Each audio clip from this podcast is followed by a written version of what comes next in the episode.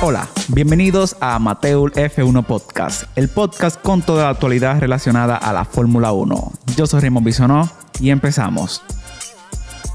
Otro capítulo más de Amateur F1. Esto me está empezando a gustar a mí, ¿eh? Eh, a mí me gusta hace tiempo ya. Yo, es una, un trabajo que yo haría hasta gratis. Lo estoy haciendo gratis. Lo estoy haciendo gratis, señores. Oh, sí. Lo estoy haciendo gratis. Señores, eh, en, el, o sea, en el día de hoy queremos hablar de algo muy, muy novedoso que quiere introducir la FIA, en este caso, a, la- a lo que es el deporte de la Fórmula 1.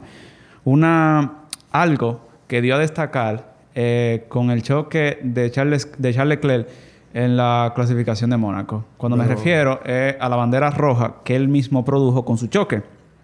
Lo curioso aquí es que eh, se incita esta bandera, o sea, esta nueva preocupación, y me refiero a quitarle el tiempo, o sea, banearlo en este caso, a quien hace una bandera roja en una clasificación. Eh, ¿Y por qué? ¿Qué pasa? A mí me provocó mucha, mucha curiosidad cuando Leclerc eh, choca en su misma clasificación, estando en pole, queriendo indicar o sea, de que pasa el choque, de que pasa la bandera roja. ¿Qué sucede? El tiempo es muy corto para volver a, reanu- a reanudar la sesión. Quien tiene la pole o quien tiene el mejor tiempo ya se queda con él porque na- más nadie puede salir a, a competir. Sí, así es. Eso fue doloroso. De hecho, cuando vimos el, el como el, el race, el, el, el report, Ajá, arriba lo dijo de una vez. exactamente. Eh, el tema de que ya la sesión se va, se va a terminar. No, aquí. no, fue, No de- daba tiempo para fue nada. de porque- inmediato, inmediato cuando sucede el choque. Lo que sale el reporte de la FIA es cancelando la sesión, que la sesión no se va a reanudar porque, claro, faltaba menos de un minuto. O sea, ya los pilotos venían haciendo el último tiempo o la última vuelta para obtener tiempo. Queda en este caso entonces analizar de nosotros y de nosotros dar nuestra opinión. Si fue, ¿tú crees que fue de maldad que lo hizo? Eh, mm, yo no creo que sea de maldad. Eh, eh, por el hecho de que esa es su carrera, o sea, esa es su casa. Sí. Eh, De hecho, Sí, vi- pero, vi un- ok, vi- pero está bien. vuelta que le dio Yo vengo, yo vengo ahora con teoría conspirativa. Es su casa exactamente. Ah, y él pero- tenía la pole. ¿Y pero y qué fue? Porque él, no iba, él no iba décimo. Pero Porque si él, si él va décimo, ok, él chocó, no- él chocó buscando el tiempo, pero él estaba primero y esa es la ¿Y polémica. cuál capítulo es este? Porque yo creo que hace un par de días yo era el que estaba en teoría conspirativa.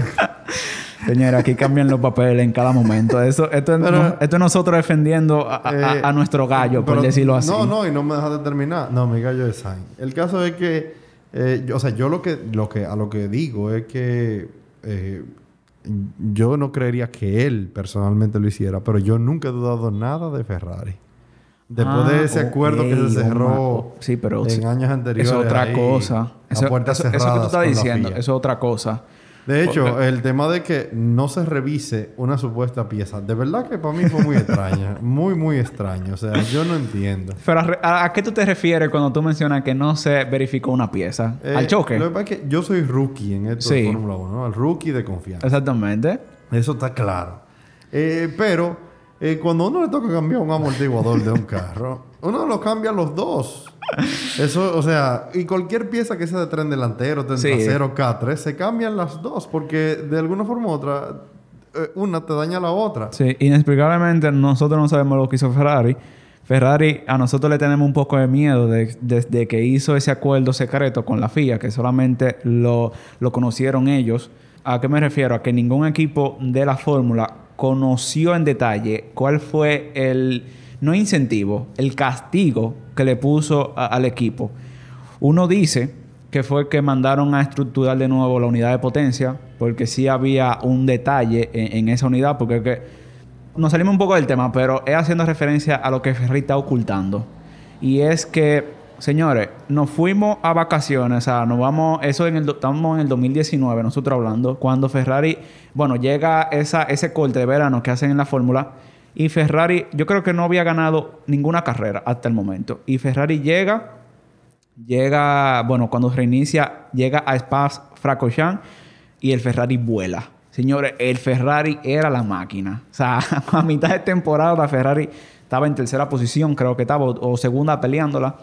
Y Ferrari llega a No, ganar. No, no, no. En, en Spa Francorchamps No, le pasaron a Hamilton que él preguntó qué pasa aquí. que él dijo que es de. Y, y- oh, ¿y ese color. Ese color. Eso son los Soy yo Ferrari. frenando, güey. Tanto así que quien preguntó eso fue Christian Horner, que él dijo, de una vez se puso a hablar, dijo, señores, estos carros hay que revisarlo. Y fue, y por él, porque sabemos que Horner siempre como que el que va Siempre, peleando. siempre, siempre. Fue el que peleó para que eso, o sea, para que se revisaran esos motores. Regresando a Charles Leclerc, La bandera roja. la bandera roja, ¿deberían sancionar a quien choca en una clasificación y produce una bandera roja? Yo diría que sí. Sí, porque es que para mí es muy, o sea, se interpreta de mucha manera. Se Es- es interpreta. bien sospechoso. Sí, es, es muy sospechoso. Y lo voy a dejar con esto. Que a mí fue lo que me pareció muy extraño. Cuando Carlos Sainz eh, nos ponen eh, la radio, eh, la comunicación de radio, y él está diciéndole, señores, o sea, esto es injusto. Lo que hicieron, o sea, como que es injusto. No sé yo, Y refiriéndose. él no dijo más nada. Sí. Y, y él venía a una velocidad que le pasó al de la bandera, Exactamente. el marshal de la bandera. que- No, que se la- se la- se la quitó, se la quitó.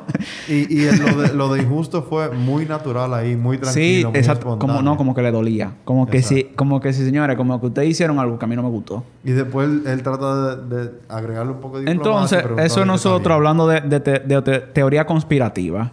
Sí, para cerrar, puede que, o sea, en ese caso de él, pudo que, que tampoco fue muy. que fue aposta.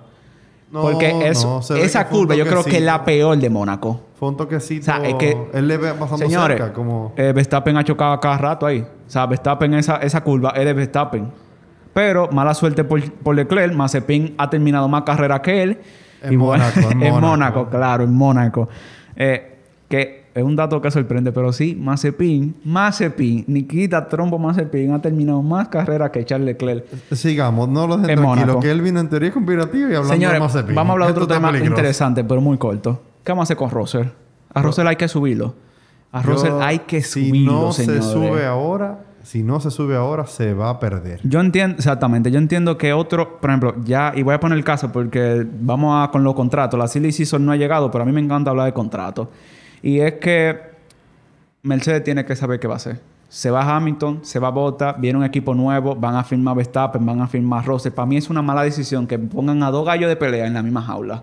Porque Verstappen está un poquito, pero Russell demostró que le hizo un corte eh, en, Saki, en Saquel a Bottas que lo dejó parado, señores. A botas. Ah, Eso no ah, pero- sí, pero ¿cómo que no? No, no, eso no Mira, cuenta. Bottas tiene fans. Eh, No somos, yo no soy fan, pero hay gente que en las redes lo defiende. eh, sí, yo, y lo hablamos la primera vez que hablamos, que los fans de él son la novia que sale ahí, el que le da no, ey, ey, masajes, ey, deja él eso. y su mamá. Deja, deja eso. Señor, entonces, Russell, yo, sen- yo siento que cua- si se queda otro año más en William, es perdiendo un talento. Realmente. O sea, a mí me duele él- ver, a, ver a Russell en William. De hecho, tú lo ves eh, con el mismo choque de, de, de botas. O Sí, sea, ese sí, nivel de sí, frustración es no, alto. No, ¿verdad? no, no, no, eso. Y- Ponem- Y más con el reconocimiento. No, no, claro. Todo el mundo lo está reconociendo. Sí, el reconocimiento.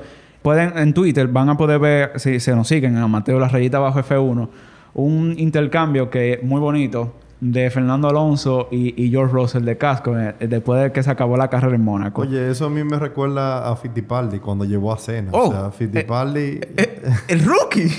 Señores. Señores, Ah. rookie dándonos noticias importantes. Pero, pero, rookie, no se- te interrumpo, por favor. no, procede. no.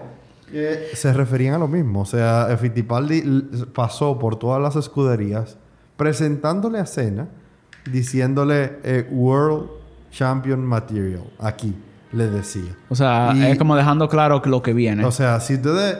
eh, ya Fittipaldi era campeón en esa época. Y si ustedes creen en mí, y si ustedes saben lo que yo hice, este es World Champion Material. Sí. Entonces, que, que, a, que a Russell Alonso le esté diciendo... Sí, a lo Eh, eh, futuro campeón mundial. El tipo, señor. en el casco. El tipo, eh, la pámpara, el- la bestia, el animal, como dicen por ahí. Entonces, el mensaje que le dio, que le dio Alonso, le firmó el casco, un casco que es demasiado bonito para mí. Eh, le dijo que tú rompes, o sea, por decirlo así, le puso You Rock y le puso futuro campeón de la Fórmula 1. O sea, Future World Champion. O sea, es como que una per- exactamente, el que ya pasó está reconociendo el valor de otro. que sabe lo que hay que Señores, tener para ser lo campeón. mismo que hizo Schumacher con el mismo Alonso, que cuando le ganó le reconoció. En este caso no es el mismo, porque se sabe que Russell está compitiendo en un vehículo que, señores, no da... pa- o sea, está compitiendo con Haas. Con Haas y Alfa Romeo. Pero lo increíble es que Russell pone ese vehículo a pasar Q2, a veces ha pasado a Q1. O sea, Pregunta, pregunta, pregunta. Ahora, para ir resumiendo. Sí. ¿Cuántos años en qué escudería? George Russell. A Russell. A George Russell hay que darle un contrato de dos años ¿En qué escudería ahora? En. Mercedes-Benz, señores. O sea, En Mercedes-Benz. Sí, porque tenemos, hay que, hay que recapitular de que George Russell pertenece a la Academia de Mercedes. Tanto así que George Russell está firmado por Toto Wolff. O sea, quien es el representante de George Russell y de Bottas, ¿Y, Toto Wolff. ¿Y no era de Ocon también? Sí, también. Pero fíjate, fíjate cómo Ocon salió de la academia de... O sea, tuvo que salir porque no tenía espacio.